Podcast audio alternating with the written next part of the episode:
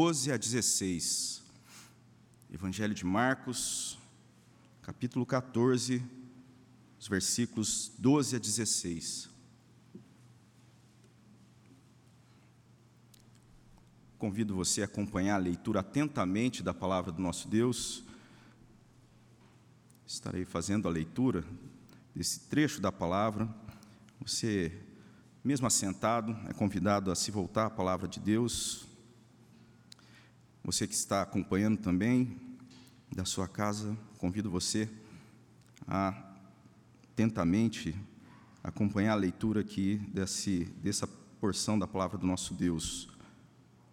Marcos 14, 12 a 16. Diz assim a palavra de Deus: E no primeiro dia da festa dos pães asmos, quando se fazia o sacrifício do cordeiro pascal, disseram-lhe seus discípulos: Onde queres que vamos fazer os preparativos para comeres a Páscoa? Então ouviu dois dos seus discípulos, diz, dizendo-lhes: Então enviou dois dos seus discípulos, dizendo: Ide à cidade, e vos sairá ao encontro um homem trazendo um cântaro de água. Seguiu e dizei ao dono da casa onde ele entrar, que o mestre pergunta: Onde é o meu aposento, no qual hei de comer a Páscoa com os meus discípulos?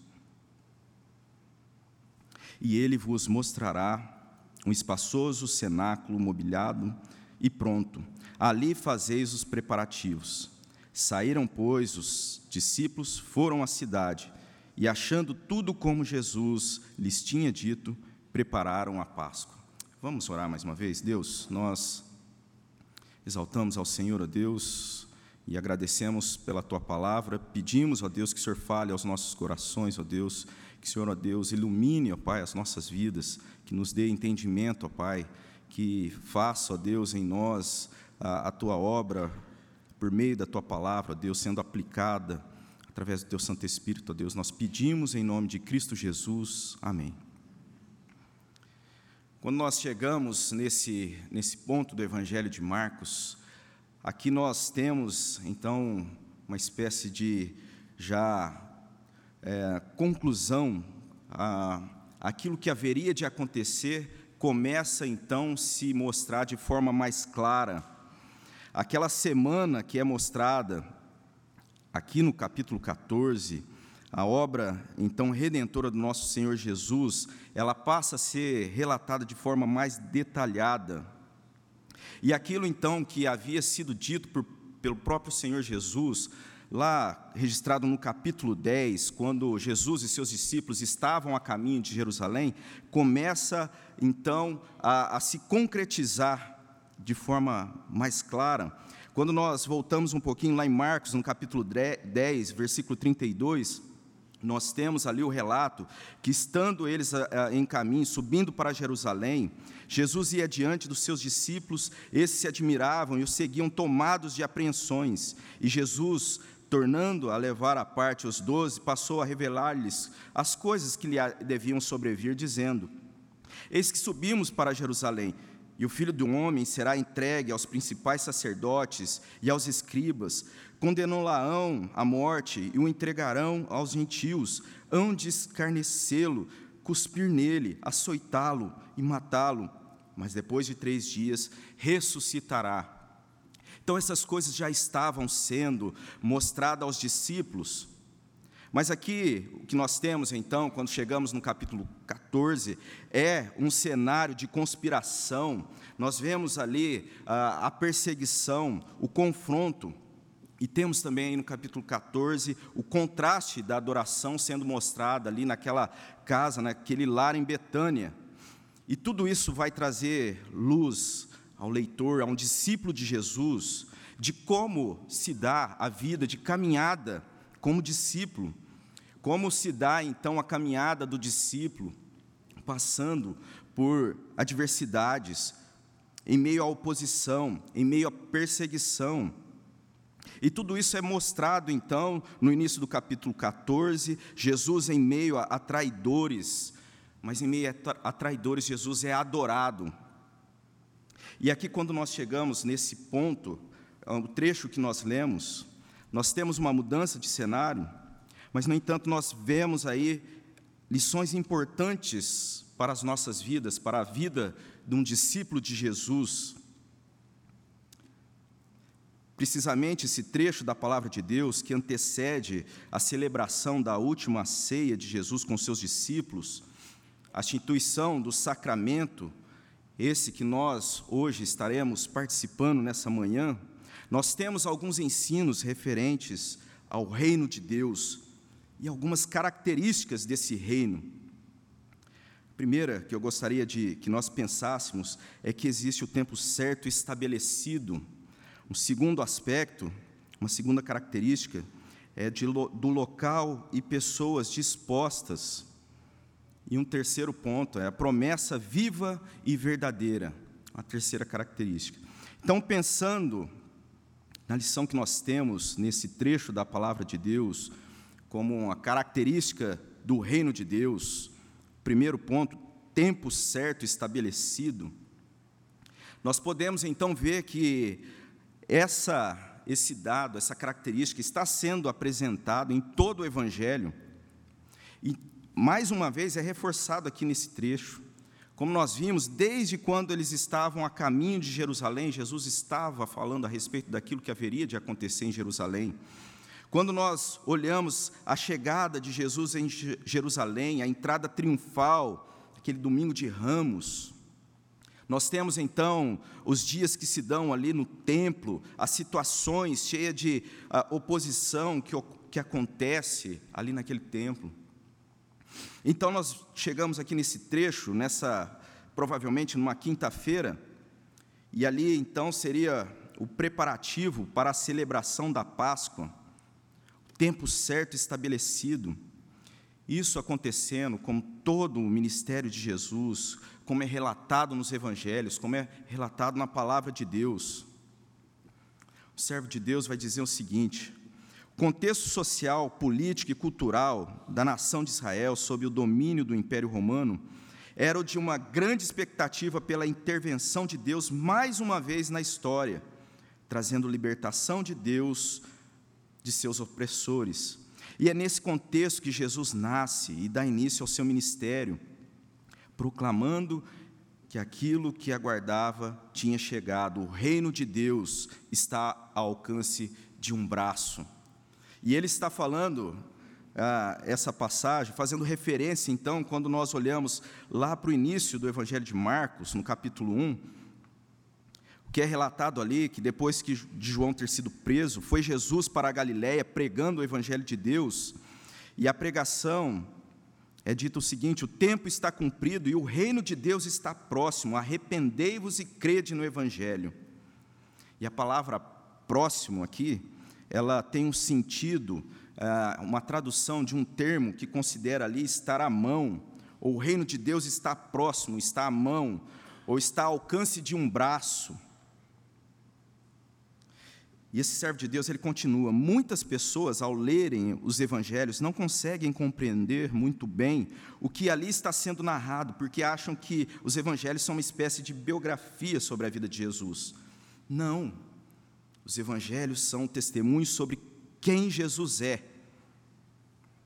Eles foram redigidos para testemunhar que Jesus é o Cristo, o Filho do Deus vivo. Jesus é eterno enquanto palavra, mas seu corpo físico passa a existir a partir de um momento específico da nossa história. Momento esse que o apóstolo Paulo vai se referir lá em Gálatas Gálatas 4, versículo 4. Vindo, porém, a plenitude do tempo, Deus enviou seu filho, nascido de mulher, nascido sob a lei.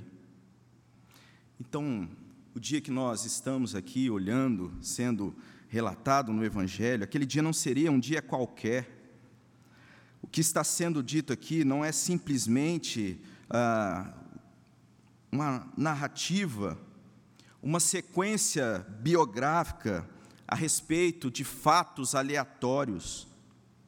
Mas o que nós temos aqui são peças significativas compondo o plano de Jesus, o plano salvador de Jesus.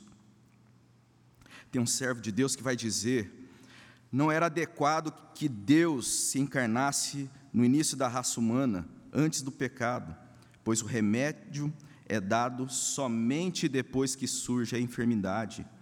Também não era adequado que Deus se encarnasse imediatamente depois do pecado, para que o homem, tendo sido humilhado pelo pecado, pudesse entender sua necessidade de um libertador.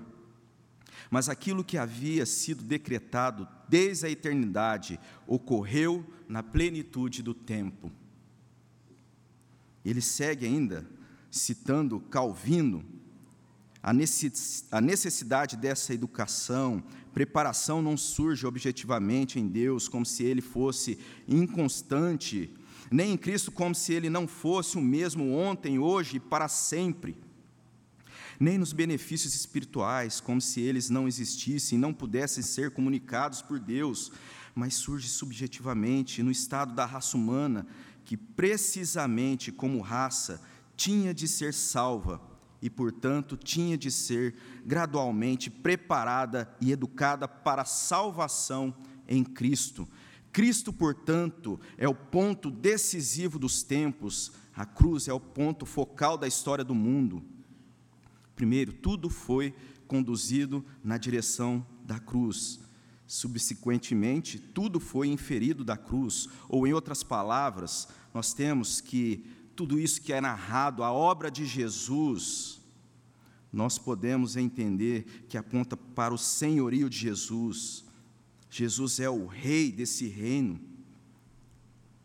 Tudo isso acontecendo precisamente no tempo certo. Todas as coisas até aquele momento, todas as coisas decorrendo daquele momento. Isso significa que a humanidade de uma forma geral, é ligada de uma maneira central pelo evento da cruz, por tudo aquilo que estava se dando ali. Havia um propósito. E a palavra de Deus vai falar a respeito disso. O propósito de Deus, a soberania de Deus, o tempo certo, o tempo certo de todas as coisas. O pregador em Eclesiastes vai dizer capítulo 3, verso 1: Tudo tem o seu tempo determinado, e há tempo para todo o propósito debaixo dos céus. Tudo que nós estamos vivendo no presente encontra propósito, ainda que muitas vezes nós não compreendemos, ainda que muitas vezes os nossos olhos não reconhecem a ação de Deus poderosa e soberana. Muitas vezes o tempo de Deus parece falhar, Deus parece se tardar, mas o reino de Deus nos apresenta essa característica de forma precisa, de forma precisa tempo certo estabelecido. E uma segunda característica, então, que nós podemos aqui olhar nesse trecho da palavra de Deus, é a respeito do local e pessoas dispostas tempo certo estabelecido, local e pessoas dispostas. Versículo 12 vai dizer: no primeiro dia da, e no primeiro dia da festa dos pães asmos, quando se fazia o sacrifício do cordeiro pascal, naquele dia disseram-lhe os seus discípulos: Onde queres, onde queres que vamos fazer os preparativos para comerdes a Páscoa? Então nós temos aqui já nesse início a disposição desses discípulos, esses discípulos que estão dispostos em servir eles apresentam a Jesus essa disposição, eles comunicam isso a Jesus, eles não apenas dizem, mas eles colocam isso diante de Jesus de forma submissa: onde queres que vamos fazer os preparativos? E a orientação de Jesus, mais uma vez, reflete o aspecto do tempo certo como uma sincronia de eventos. Então, aí no verso 13, envia dois dos seus discípulos, dizendo: Ide à cidade, vos sairá ao encontro um homem trazendo um cântaro de água. Segui-o dizer ao dono da casa onde ele entrar, que o mestre pergunta: Onde é meu aposento no qual hei de comer a Páscoa com os meus discípulos? Mais uma vez, nós temos essa característica, características desse reino.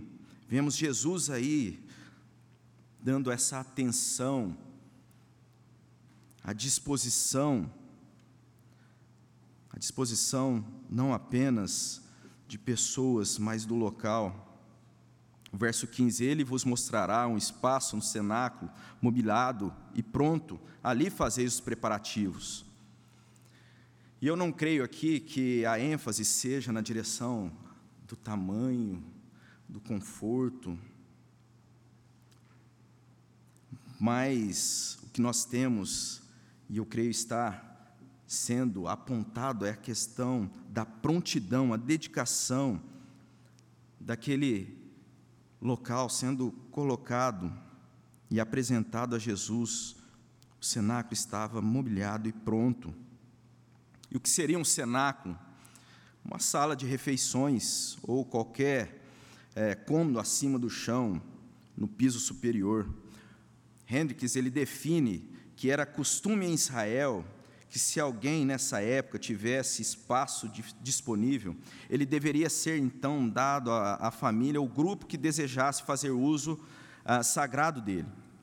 Além disso, o proprietário, sendo um dos seguidores de Jesus, por essa razão, ficaria feliz em acomodar o mestre e seus discípulos. Esse então é o famoso cenáculo, no qual Jesus celebrou sua última Páscoa, instituiu a ceia do Senhor e pronunciou os lindos e reconfortantes discursos encontrados em João 14,16. Era também ali que faria a inesquecível oração registrada em João 17. O fato de que esse quarto foi construído no topo da casa tornava ideal para o presente propósito. Nesse quarto, ele poderia ficar relativamente livre de interrupções. Era um local para discussões, comunhão, meditação e oração. E esse local, então, que é dedicado, colocado à disposição, a vida dos discípulos, daquelas pessoas que estavam à disposição de Jesus, tudo isso vai sendo, então, demonstrado a, a, a esse aspecto, essa característica do reino de Deus, Provavelmente esse local, cenáculo aqui narrado no Evangelho de Marcos, é também aquele mesmo local em que os discípulos se reuniram, que está ali sendo ah, falado em Atos, no capítulo 1, versículo 13, que é mencionado ali, naquele momento então que os discípulos aguardaram a manifestação do Espírito Santo. Isso acontece no cenáculo. Lá em Atos 12, 12, nós temos a informação que esse local pertencia a Maria, mãe de João Marcos, que escreve esse evangelho. E todas essas informações, então, a respeito desses servos de Deus, de, dessas pessoas, desse local, tudo isso mostra, então, esse aspecto de disposição do local e das pessoas no reino de Deus. Eu não quero dizer aqui, então, que Deus é limitado a manifestar em um determinado local, mas é uma característica da boa nova do reino, ou do, evangelho do reino, o reconhecimento do senhorio de Deus em todas as coisas. Comentando Calvino mais uma vez, nas Institutas, ele vai dizer, em primeiro lugar, para todo e qualquer rumo a que se dirija os olhos, nenhum recanto há no mundo por mínimo que seja, em que não se vejam brilhar ao menos alguma centelha da glória de Deus, nem podes realmente de um só relance contemplar quão amplamente se estende a vastíssima e fortíssima engrenagem, que não te sintas de todos os lados totalmente esmagado pela imensa intensidade da sua força, do seu fulgor poder de Deus, a sua majestade, a sua soberania. O que um outro teólogo vai dizer, atualizando Calvino, ele vai dizer: não existe sequer um centímetro da nossa natureza humana na qual Cristo, que é soberano de tudo, não proclame é meu. Nesse sentido, então, quando nós olhamos a palavra aqui em Marcos, é, mostrando o local, as pessoas dispostas, nada mais é uma característica do reino de Deus que é inaugurado por Cristo, o reconhecimento desse senhorio. Temos aí, então, a característica, tempo certo estabelecido, local, pessoas dispostas, e tudo isso traz não só essas características, mas implicações dessas verdades. Como um servo de Deus vai então sugerir, somente Deus pode colocar pessoas nesse reino. E Ele chama para esse reino e traz para esse reino por meio de Cristo Jesus. Como nós lemos no início do culto, o convite na palavra de Deus a nos achegarmos, inclinai os ouvidos e vinde a mim, Isaías 55, 3. Ouvi a vossa alma viverá, porque convosco farei uma aliança perpétua que consiste nas, fiéis misericórdias prometidas a Davi. Mateus 11, 28. Vinde a mim todos os que estáis cansados e sobrecarregados, e eu vos aliviarei. João 14, 6. Eu sou o caminho, a verdade e a vida. Ninguém vem ao Pai senão por mim, diz o nosso Senhor Jesus.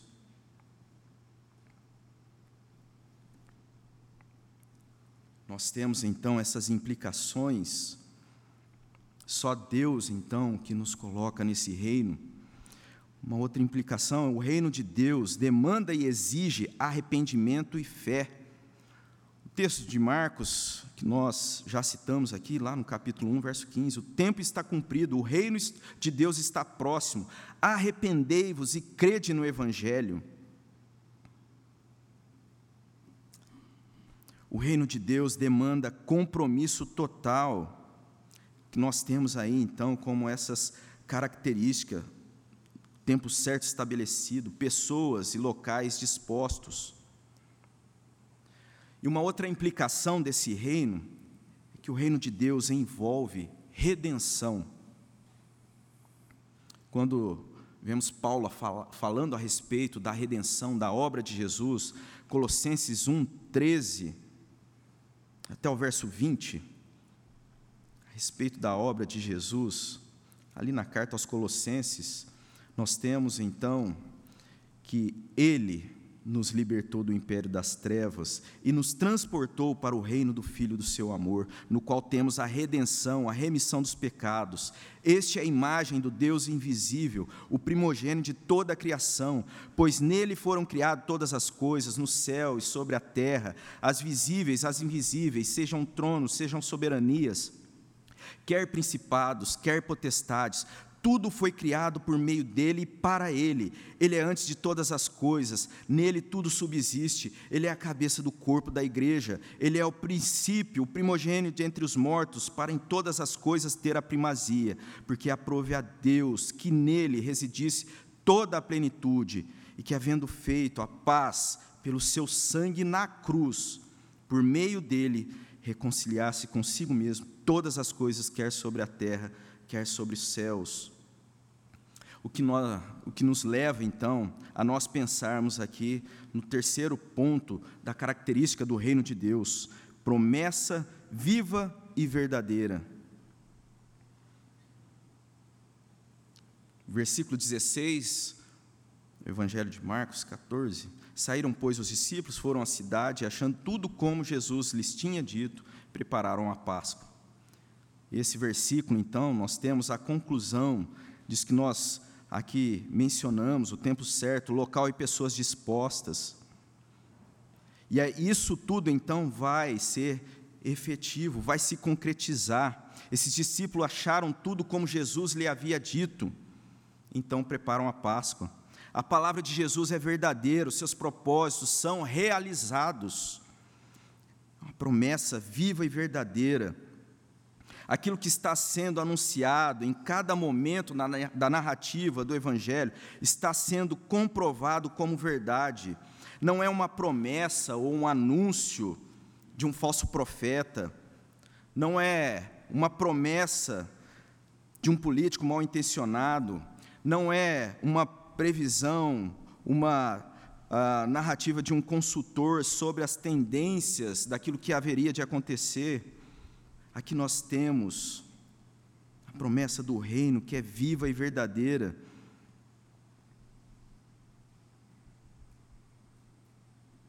aquilo que está sendo então colocado é uma verdade do reino ali presente, daquele momento, mas também do futuro. Ainda que esse reino não seja manifesto de maneira plena, mas haverá de ser consumado de forma gloriosa na volta de Cristo. E essas são as características, então, que nós pensamos aqui um tempo certo estabelecido como um primeiro, uma primeira característica, uma segunda, um local e pessoas dispostas. A terceira característica, promessa viva e verdadeira.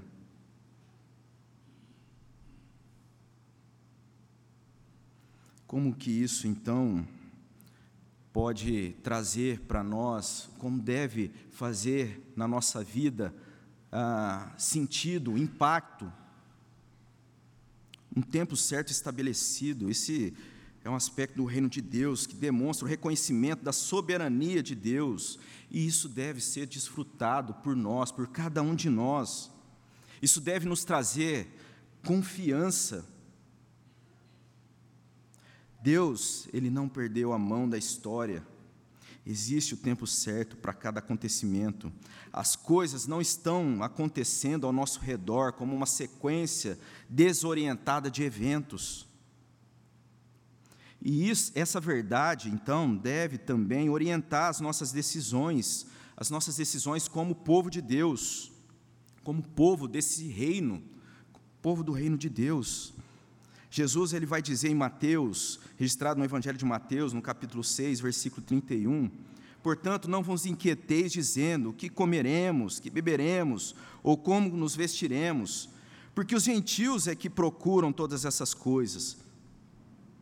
Pois o vosso Pai Celeste sabe que necessitais de todas elas.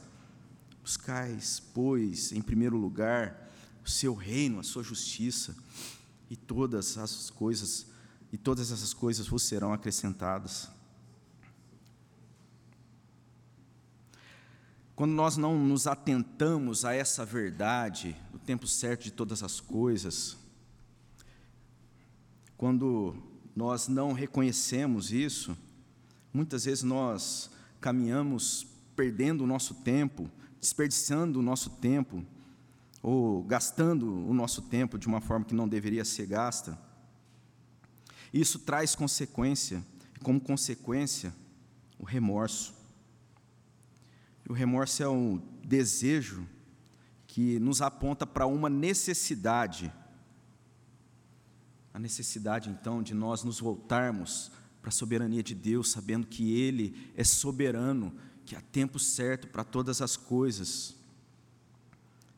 Isso esse remorso deve alimentar os nossos olhos, chamar, atrair a nossa mente a termos esperança em um tempo eterno, um dia em que não haverá mais remorsos. Essa esperança deve, então, nos levar a estarmos cada vez mais dispostos. Como nós vimos o local e pessoas dispostas aqui, eu me lembro do reverendo Elias Medeiros, ele sempre fala a respeito da importância da geografia de Deus, ou o local onde Deus nos coloca, como nós devemos aproveitar, então, aquele ambiente em que estamos. E isso, então, essa, esse fato que nos chama a estarmos dispostos aonde estamos, deve também nos impactar a respeito da nossa dedicação pessoal, de forma íntima, em todo lugar em que estamos, momento que nós nos reunimos, como aqui nessa manhã, e não só a questão do local que estamos ah, geograficamente, mas o nosso coração, nós devemos cuidar de estar de forma verdadeira, com prontidão, dispostos a ouvir a palavra de Deus, é desafiador muitas vezes isso quando nós estamos acompanhando ah, de forma online ou usando o nosso dispositivo eletrônico para acompanhar a leitura da palavra. Mas nós devemos então estar totalmente dispostos. Precisamos, como diz um servo do passado, compreender que Deus está em todo lugar, mas devemos nos encontrar com a Sua presença em um lugar, para que possamos ter a consciência dessa presença em qualquer lugar. A terceira verdade que nós vimos aqui, que deve impactar as nossas vidas, é a promessa do reino que é presente, que nós fazemos parte por meio de Cristo hoje.